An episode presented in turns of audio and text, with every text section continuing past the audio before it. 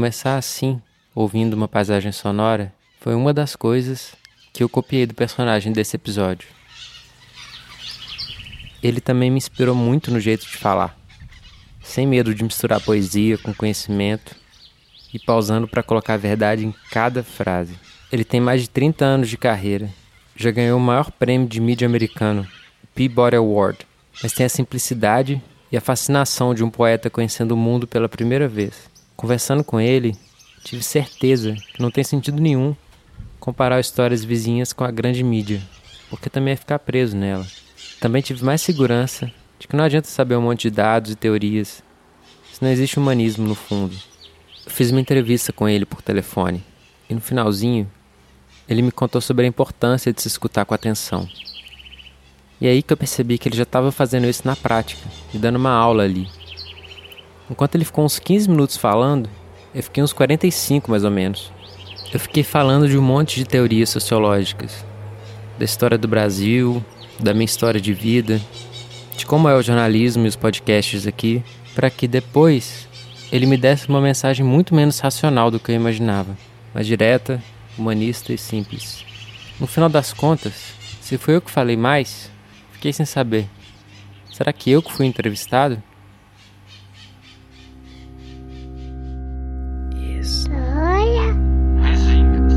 Histórias vizinhas.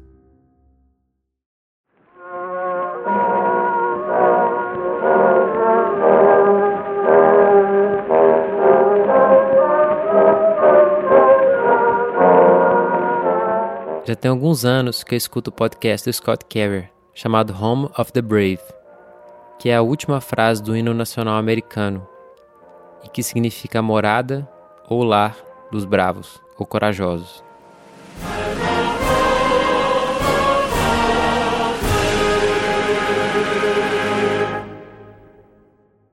Você não entende bem inglês ouvindo, não se preocupa. Eu não vou colocar nenhum trecho sem explicar ou traduzir. Para explicar o Home of the Brave para brasileiros, é bem fácil, porque lembra um estilo de texto bem típico nosso, a crônica. São aqueles textos mais curtos e pessoais que falam de alguma coisa que acontece em um momento que passa. Uma situação inusitada, uma figura interessante, alguma coisa que é do cotidiano, mas que também tem um pouco de extraordinário. No caso do podcast do Scott, por exemplo, tem um episódio que ele pergunta para as pessoas sobre o fim do mundo.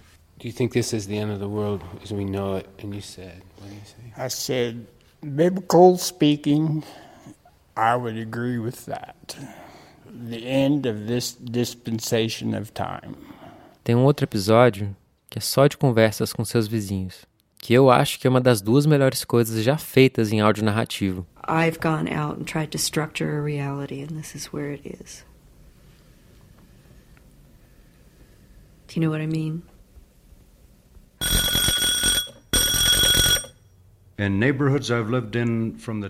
Tem um outro episódio que é ele e o irmão dele correndo atrás de antílopes para provar uma teoria evolutiva. The antelope running short periods of time, but covering long distances, and then stopping and waiting for us to catch up. The two males. Tem um outro que é sobre descobrir sentidos metafísicos na cozinha com o filho dele. So maybe cooking is like a story in this way. I asked Milo if he still wants to be the best. Yes, that's not possible. That's unachievable. To be the best? Yeah, and if you are the best, you can't be the best forever. Mas também tem muitos episódios falando sobre aqueles assuntos sérios e importantes. Ele já foi sozinho para a Grécia, no meio da crise migratória. It's evening, an hour before dark, when the boats come into view. Foi para a fronteira com o México várias vezes também para falar sobre migração. This is what it sounds like along the Rio Grande at night in Big Bend National Park. A place so remote jet planes don't even fly over it. E até já entrevistou apoiadores do Trump, tentando algum tipo de diálogo raro. And when you walk into my house to steal my things so you can go buy your heroin, I'm going to shoot you. I'm sick of it. I'm, I, I am sick of the whole Democratic narrative.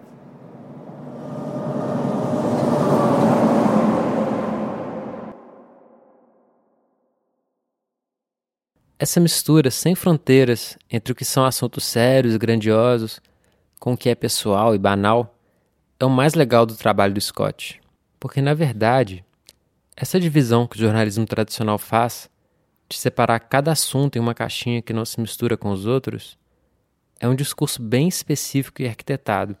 No fundo, tem uma ideologia utilitária e capitalista para reduzir tudo a preços. Na nossa experiência real da vida, a gente não separa as coisas assim. A gente é um monte de coisa ao mesmo tempo. Tesão, política, alimentação, fazer música, vontade no banheiro, profissão, literatura, joguinho de celular. E é esse fluxo indefinido e complexo que o Scott mostra no podcast dele. E ele faz isso usando esse estilo zen que vocês já ouviram, com uma voz suave e pausada, muito diferente daquele jornalismo acelerado e gritado mais comum. Não usa nenhum efeito sonoro mirabolante não tem vinheta sonora. Quando ele dá uma opinião direta e sincera sobre um assunto, parece que ele está lembrando a gente disso. Eu não sou imparcial, essa é a minha opinião e você pode ter outra diferente. Tudo isso deixa a coisa bem simples e minimalista, bem próximo do nosso cotidiano. Cada ouvinte, então, pode dar seu próprio significado para as histórias. Hey. Hey, hi Scott. Hi. Can you hear me now? Yeah, yeah, yeah. You sound perfect. Na nossa conversa por telefone, ele me disse que o Home of the Brave é uma tentativa de documentar a história. Uh, well, it's just, you know, basically an attempt to record the history or what's happening of the in the time that I'm alive. Uh, try to do a vicarious experience of what I'm feeling. So I hope it's what I'm feeling. Seu trabalho é corajosamente pessoal e sincero. Ele abre mão de um altar de sabedoria que grande parte do jornalismo e da literatura usam. Justamente por isso, por falar como uma pessoa qualquer, ele consegue se aproximar mais de qualquer pessoa. Seu texto lembra muito de Jack Kerouac, Hunter Thompson e Kurt Vonnegut, por exemplo, no jeito sincero, mas profundo de falar as coisas. Assim como esse podcast aqui, cada episódio tem um ritmo e formato de acordo com o que a história está te contando, e não um padrão fixo para todas. Quando eu perguntei para ele sobre fake news e o crescimento dos podcasts, ele me disse que acredita que todo jornalismo é fake, porque toda história é uma construção. You know, my position is that all news is fake. All stories are constructed. To get a story out of reality is a you know process of making it, building it. Um, and with podcasting, it, it'll make it a lot easier to tell, to just make fake news because it'll just make things easier to tell stories. So. Ele conta em outra entrevista como descobriu isso indo justamente pelo caminho contrário, tentando mostrar a realidade como ela é, pura. Seu interesse por contar histórias começou em 78, quando ele tinha 21 anos, por conta de uma cena específica de um documentário. Foi o filme Primárias, do Robert Drew, sobre a campanha de John Kennedy em 1960 pela presidência dos Estados Unidos. This is the story of the primary process, as it is fought in any important state in any election year, but seen close up, as there's never before been captured by the camera. A uma certa altura do filme, ele viu uma coisa que ele não esperava e que mudou sua vida para sempre.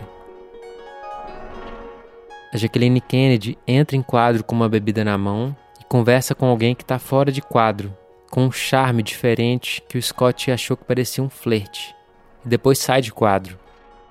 Daquele pequeno gesto intimista, caiu a ficha para ele de por que tanta gente era louco por ela.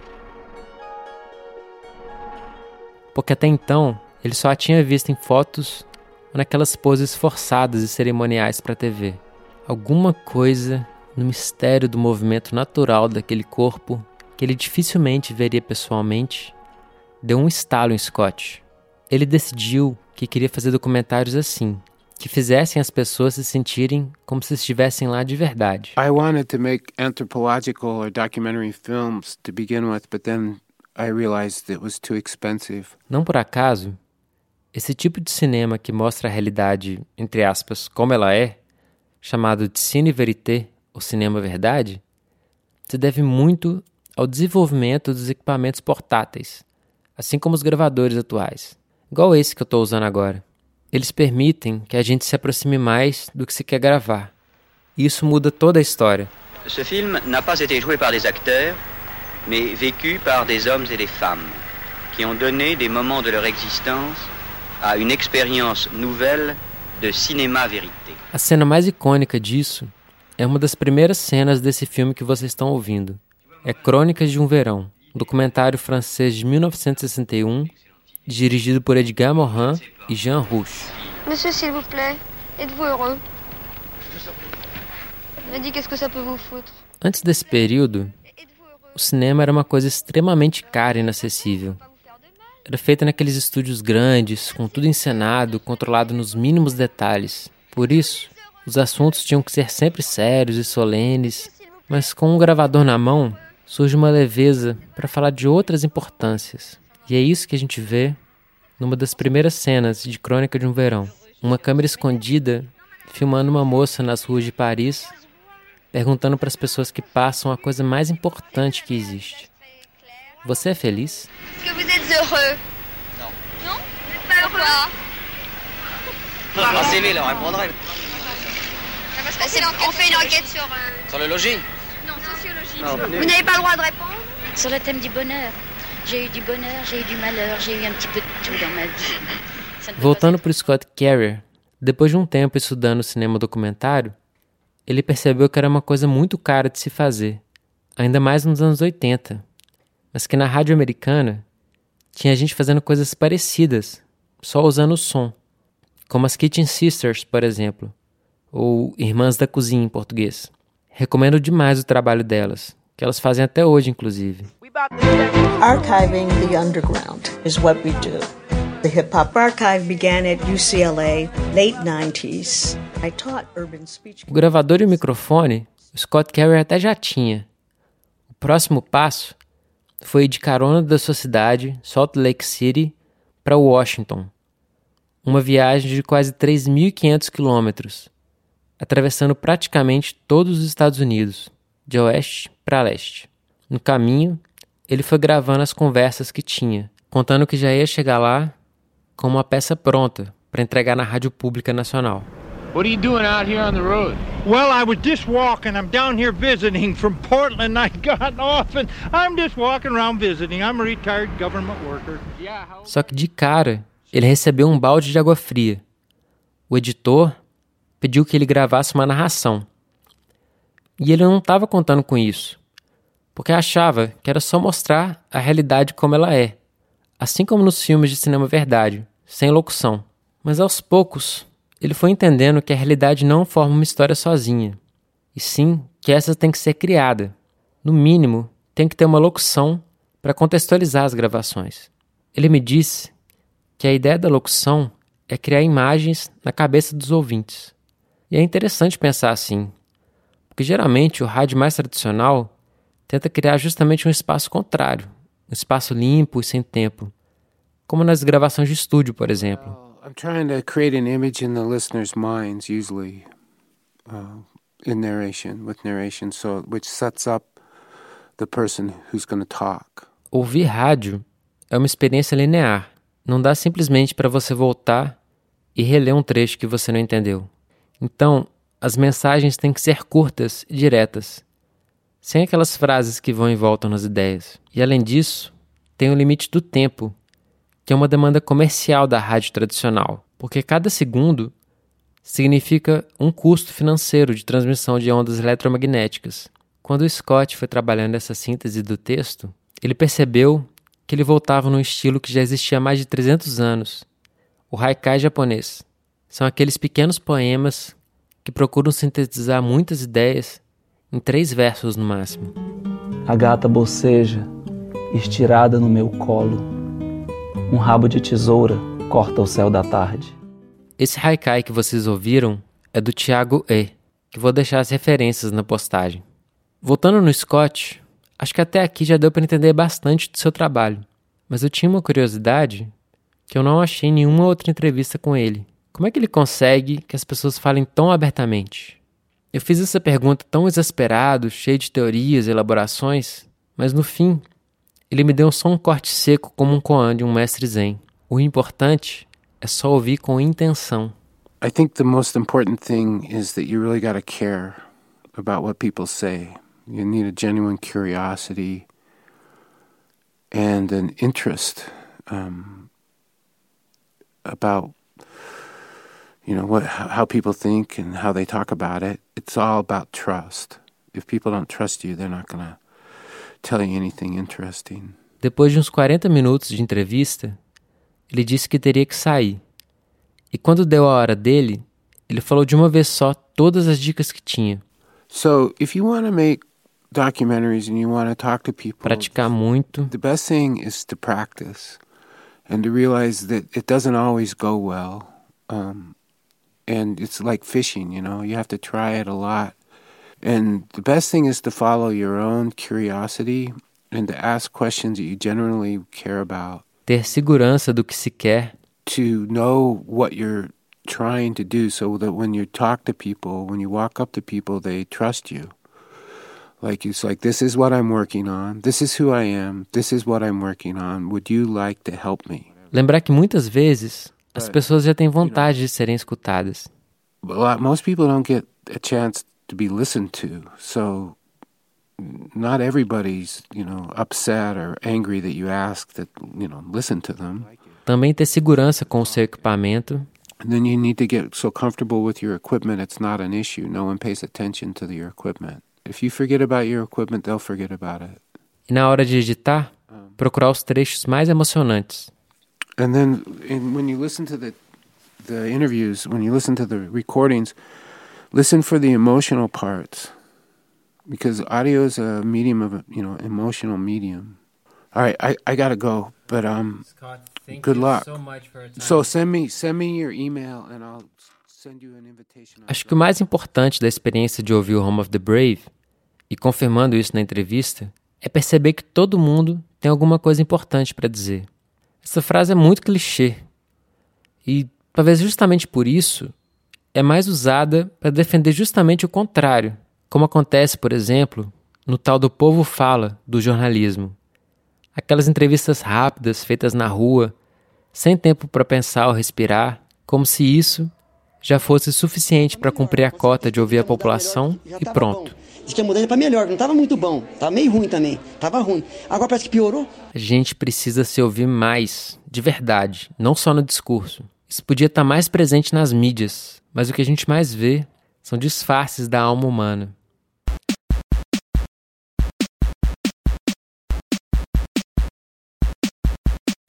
Alguns se colocam no altar do saber, dos especialistas que explicam tudo. Em Cuba só tem três coisas que funcionam: é a segurança, é a educação e, a, e exatamente a saúde. Aí...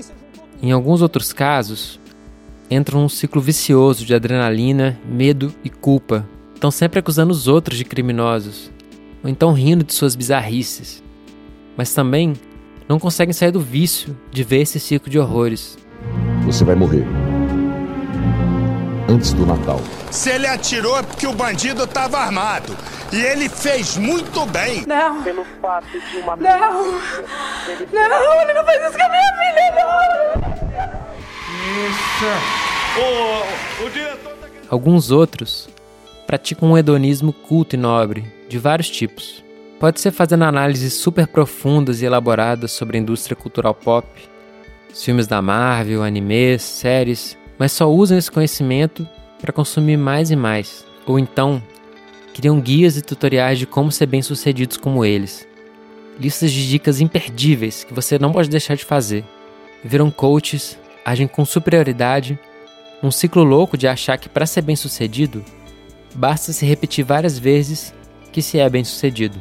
E em outros casos, falando de seus dramas pequeno-burgueses, da profunda dor de morar num apartamento de chão de taco com suas samambaias, numa capital cheia de recursos e todos os confortos.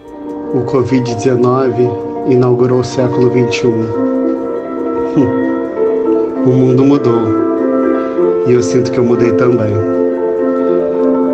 Já não saio para os lugares que gosto, faço meu próprio café e lavo eu mesma a minha própria louça. Me sinto inteira.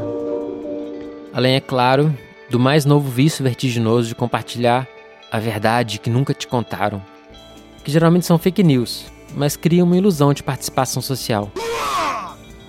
E aí? O que, que aconteceu com o BNDES? Já foi devolvido todos os trilhões de reais que foi sugado do povo trabalhador?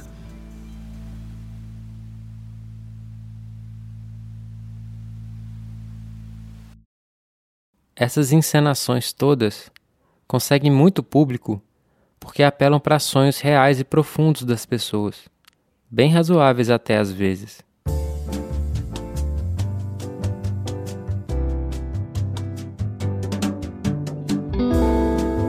Não seria mais fácil se as pessoas fossem marcadinhas entre bandidos e mocinhos? Se a gente conseguisse organizar uma corrente de WhatsApp para mudar o mundo e ter uma vida em paz, num apartamento hipster preocupado só com estética, sem problemas econômicos nem conflitos sociais? Quem diria que não?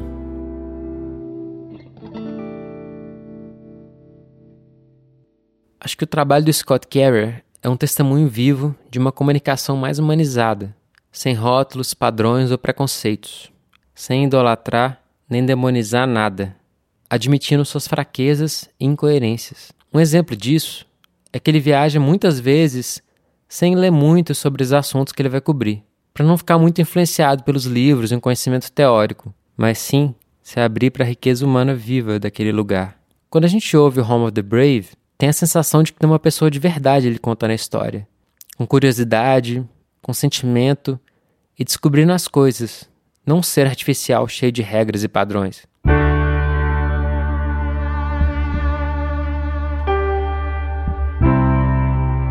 Tanto quanto as últimas notícias, ou o grande cenário político e econômico, acho que é importante também publicar nas manchetes em grandes letras como a gente está sentindo, transmitir pelo ar o que nossos vizinhos e vizinhas sentem diante das grandes descobertas científicas, documentar as emoções e expectativas das pessoas rejeitadas pelo capitalismo, erguer monumentos públicos em memória das memórias familiares.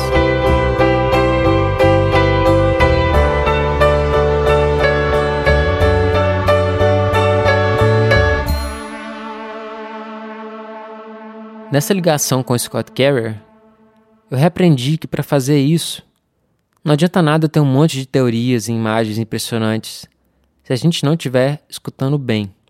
Parece uma coisa muito simples e óbvia, mas na verdade a gente está o tempo todo numa falação danada dentro da gente. A gente tem que estar em silêncio por dentro primeiro, para depois ouvir o outro. Se a gente estiver sentado nessa base mais humana nossa, no fundo da alma, a gente pode ser qualquer coisa. Poético, pornográfico, político, erudito, fútil. Desde que nada disso seja, a priori, uma regra imposta, que vem acima da alma humana livre, inexplicável, mutante. Acho que foi isso que o Aleister Crowler quis dizer na sua frase: Faz o que queres, há de ser o todo da lei. Jung também disse que, por mais que tivesse anos de estudos e teorias, nunca deixou de ficar fascinado com qualquer paciente.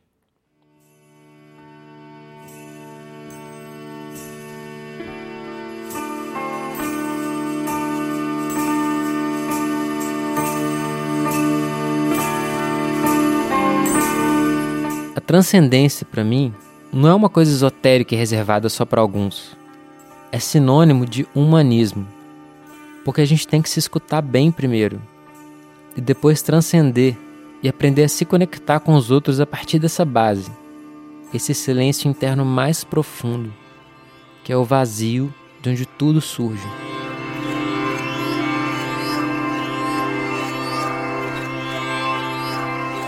Quando eu penso em alguns gênios da humanidade, como acredito que o Scott é, acho que a maior glória deles foi de terem feito justamente essa alquimia, essa transformação daquele carbono mais comum de que todos somos feitos e refinando e enriquecendo esse material, organizando em cristais cada vez mais elaborados até se transformarem em uma brilhante gota de luz materializada, um diamante. Foi assim com o compositor dessa sinfonia aqui, que tinha tudo para fazer uma última obra colérica e rancorosa Ele sempre foi muito colérico. Apesar de ser músico e compositor renomado, já estava quase totalmente surdo, depois de 20 anos ouvindo cada vez menos e, além disso, ouvindo um zumbido na cabeça. Sofria de reumatismo, icterícia, estressado por 10 anos de luta pela guarda do seu sobrinho, que inclusive tentou suicídio no meio desse processo. Passando por dificuldades financeiras e seu trabalho estava um pouco fora de moda pelo crescimento da ópera. Mas ele se ergueu acima de todas as tragédias e venceu justamente quando tinha tudo para se entregar, quando ele musicou, na sua nona sinfonia, o poema Ode à Alegria, de Schiller. Uma melodia simples e grave começa bem baixinha, vindo lá do nosso interior mais profundo, até chegar na garganta e se abrir como um hino cantado por toda a humanidade em um só coral. Alegria! O mais belo fulgor divino! Filha de Elísio! Ébrios de fogo, entramos em teu santuário celeste. Teus encantos unem novamente o que o rigor do costume separou. Todos os homens se irmanam onde pairar teu voo suave. Alegria bebem todos os seres no seio da natureza. Todos os bons, todos os maus seguem seu rastro de rosas. Ela nos dá beijos e as vinhas um amigo provado até a morte. A volúpia foi concedida ao humilde e o querubim está diante de Deus. Alegres, como voam seus sóis através da esplêndida abóboda celeste. Sigam, irmãos, sua rota, gozosos como o herói para a vitória. Abracem-se, milhões de seres. Enviem este beijo para todo o mundo. Irmãos, sobre a abóboda estrelada deve morar o Pai amado. Vós prosternais multidões. Mundo, presentes ao Criador, buscais além da abóboda estrelada. Sobre as estrelas ele deve morar.